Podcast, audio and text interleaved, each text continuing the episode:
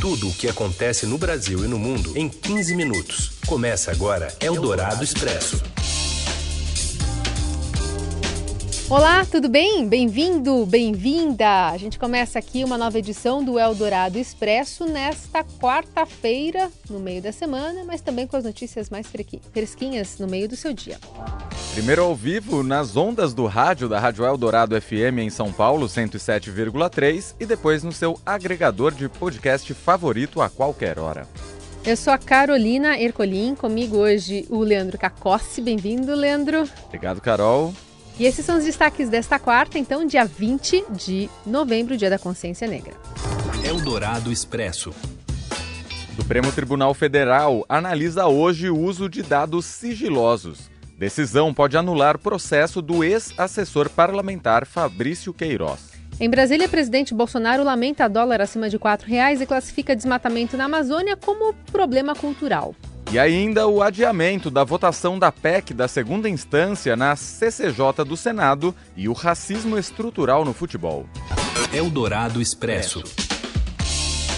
E a gente vai direto para o Supremo Tribunal Federal, que realiza o julgamento sobre os dados, né, o compartilhamento dos dados do COAF via ordem judicial ou não.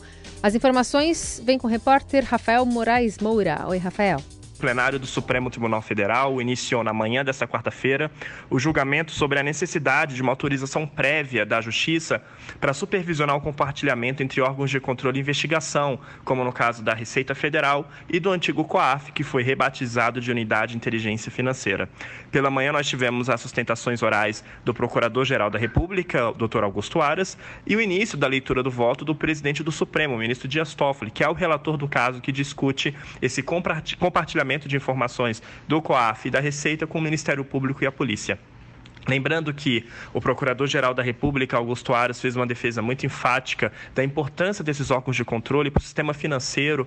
Lembrando até que uh, o Brasil é signatário de acordos internacionais que prevêem o combate à lavagem de dinheiro e que qualquer limitação do Supremo à atuação da Receita e do COAF pode prejudicar essas atividades. O ministro Dias Toffoli, que é o relator dos casos que estão, do caso que está sendo julgado agora no Supremo Tribunal Federal, defendeu a necessidade de uma autorização da Justiça para supervisionar o compartilhamento desses órgãos de controle e investigação. Disse até também, falou que, abre aspas, talvez o mais importante aqui seja a questão da supervisão judicial para evitar abusos de investigações de gaveta que servem apenas para assassinar reputações sem ter elementos ilícitos nenhum, fecha aspas. O julgamento vai continuar agora à tarde, quando o Toffoli deve concluir o voto. Além dele, devem votar outros 10 ministros. Ministros do Supremo que foram ouvidos pela reportagem ao longo dos últimos dias evitaram arriscar um placar, dizem que o cenário é imprevisível. Mas a expectativa de alguns integrantes é de que o Supremo imponha, sim, alguns limites ao repasse de informações do COAF e da Receita Federal. Lembrando que foi no âmbito desse processo que Toffoli deu uma liminar em julho deste ano, é, suspendendo diversos, milhares de casos, centenas de casos, na verdade, em que houve essa troca de informações do COAF da Receita sem uma autorização prévia da Justiça, o que acabou beneficiando o senador Flávio Bolsonaro. O advogado do senador Flávio Bolsonaro, o doutor Frederico Vassef, está no plenário do Supremo acompanhando as discussões que vão se desenrolar agora à tarde adentro. A expectativa é de que o julgamento não termine nesta quarta-feira e avance para quinta-feira, amanhã. Bom, e a gente também ouve um trecho, então, é, do ministro, né, Dias Toffoli, presidente do Supremo, tentando afastar qualquer tipo de relação de fulanização né, desse julgamento que começou hoje.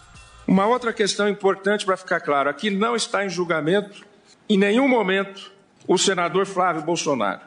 Em nenhum momento está aqui.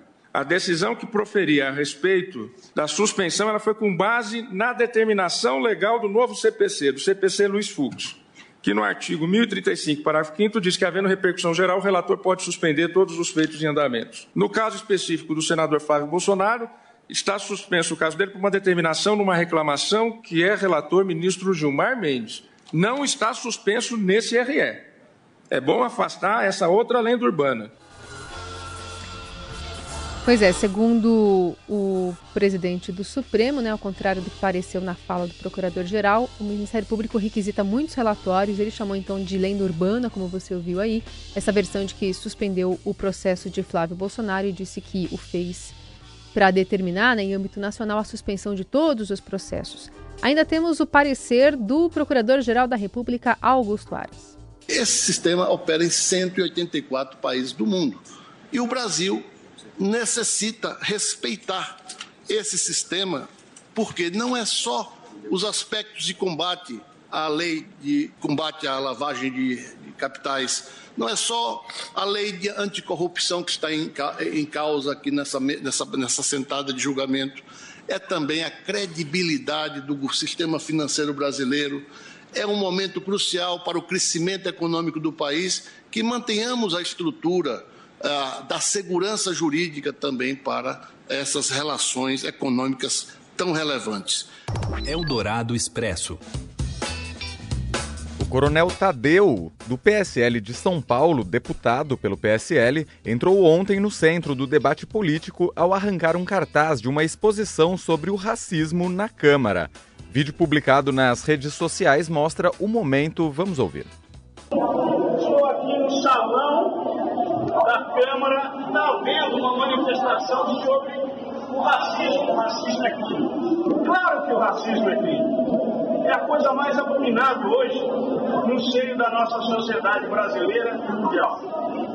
Isso é racismo. Policial de boina preta, arma na mão, sujeito negro. Isso quer o quê? Quer dizer o quê? Que a polícia só mata preto?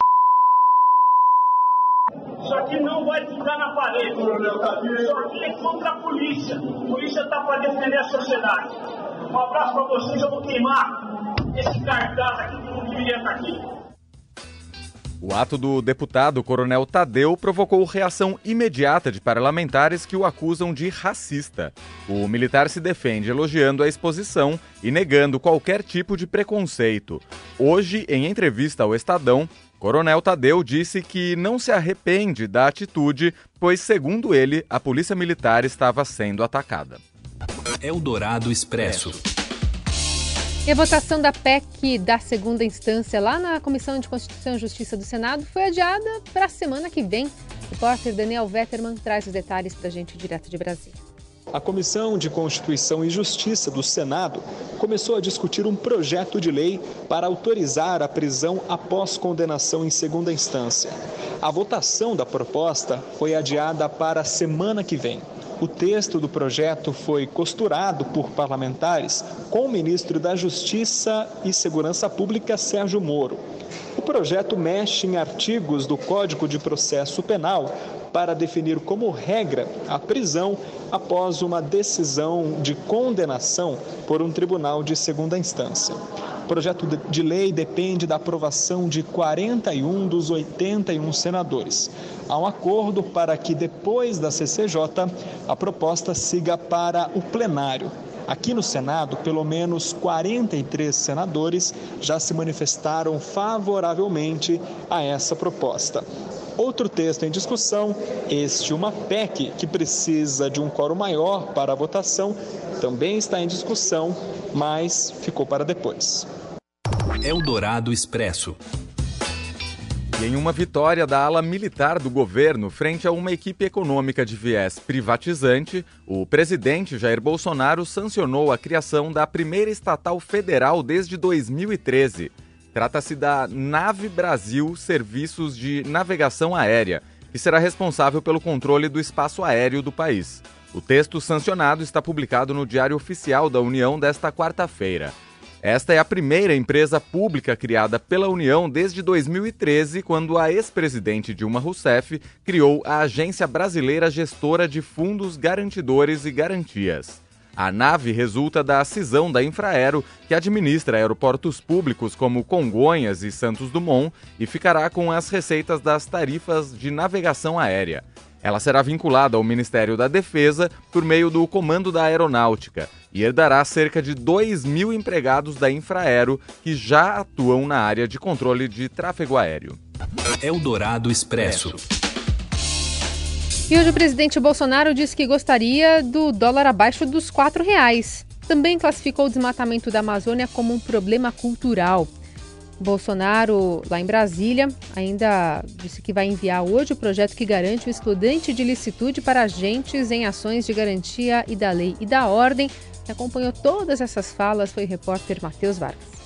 O presidente Jair Bolsonaro disse hoje que gostaria que o preço do dólar estivesse abaixo de R$ 4,00. Ele também atribuiu a subida da moeda a fatores externos, como a relação entre China e os Estados Unidos. Olha, nós gostaríamos, eu gostaria do dólar abaixo de 4, mas não é apenas questões internas. Né? O comércio para Estados Unidos, né? China, é, o problema é que o mundo está todo conectado. Né? Qualquer pessoal, problema lá fora tem reflexo no mundo todo, não é só aqui não. O dólar fechou em cerca de R$ 4,20 na última segunda-feira, o maior valor nominal, ou seja, sem contar a inflação, da história do Plano Real, que começou em 1994. Também na manhã de hoje, em frente ao Palácio da Alvorada, Bolsonaro disse que as queimadas e o desmatamento não devem acabar nas florestas brasileiras, pois são questões culturais. Olha, você não vai acabar com desmatamento, nem com queimadas, cultural. Eu vi a Marina Silva criticando anteontem. No período dela, tivemos uma quantidade de da região amazônica. O presidente tem se esquivado de perguntas sobre qual a estratégia do governo para conter a crise ambiental na região amazônica. O desmatamento na região aumentou 29,5% de 2018 para 2019, a maior taxa para um ano desde 2008.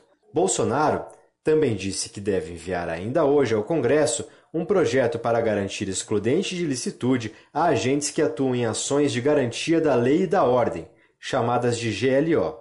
O excludente alivia a pena ou até isenta agentes que matam em razão do serviço, e é uma bandeira de campanha de Jair Bolsonaro. O presidente disse que a ideia é dar meios ao policial poder agir. Bolsonaro afirmou que pode deixar de autorizar ações de GLO caso o legislativo não aprove este projeto de lei. As operações de GLO são realizadas exclusivamente por ordem da Presidência da República e ocorrem nos casos em que há o esgotamento das forças tradicionais de segurança pública, em situações graves de perturbação da ordem e também é usada em grandes eventos, como na última semana, para garantir a segurança durante a reunião de líderes do BRICS. Eldorado Expresso. A Polícia Federal foi hoje às ruas de nove estados para combater uma organização criminosa que traficava cocaína para a Europa a partir de aeroportos internacionais. A operação, batizada de Wanderlust, já prendeu 28 pessoas até o momento. Cerca de 200 policiais federais cumprem 40 mandados de prisão e 40 de busca e apreensão. A ação acontece no Rio Grande do Sul, Santa Catarina, Paraná, São Paulo, Rio de Janeiro, Minas Gerais, Paraíba, Mato Grosso e Amazonas, além do Distrito Federal. Foram apreendidos 40 veículos, entre embarcações, caminhões, automóveis e motocicletas, e bens com o um valor estimado em mais de 10 milhões de reais. E é de mim que não falar que a notícia importante de hoje vai para o Flamengo, destaque com apoio fervoroso da torcida rubro-negra, é, que se prepara para a decisão da Libertadores sábado contra o River Plate no Peru. A repórter Mariana Durão traz as informações direto do Ninho do Urubu, lá no Rio de Janeiro. Oi, Mariana. Boa tarde, Carolina. A gente acompanhou aqui no Rio, hoje pela manhã, a movimentação dos torcedores do Flamengo no dia da partida do time para Lima, no Peru, onde eles disputam nesse sábado a final da Libertadores. Desde umas nove da manhã já tinha gente chegando na porta do centro de treinamento Ninho do Urubu, aqui na Zona Oeste, onde o técnico Jorge Jesus comandou o último treino da equipe antes da viagem, que vai ser agora à tarde, né? A polícia já estava aqui com algumas viaturas para fazer um esquema especial de escolta do ônibus até o aeroporto do Galeão onde o embarque dos jogadores vai ser pelo terminal de cargas. Os torcedores queriam ir ainda acompanhar, isso deve acontecer, mas uh, não devem ter acesso aos jogadores. Bom, então assim, a expectativa era bem grande aqui da torcida, todo mundo espera uma vitória no sábado e está já em clima de comemoração. É, volto com você aí no estúdio. Boa tarde, abraço. Valeu, Mariana. E no Dia da Consciência Negra falamos sobre racismo agora, o racismo estrutural no esporte. Apenas três técnicos são negros nas duas principais divisões do futebol brasileiro. Quem conta pra gente é ele, Robson Morelli. Olá, amigos! Hoje, nesse Dia da Consciência Negra, eu quero falar dos técnicos negros no futebol brasileiro. São bem poucos, né?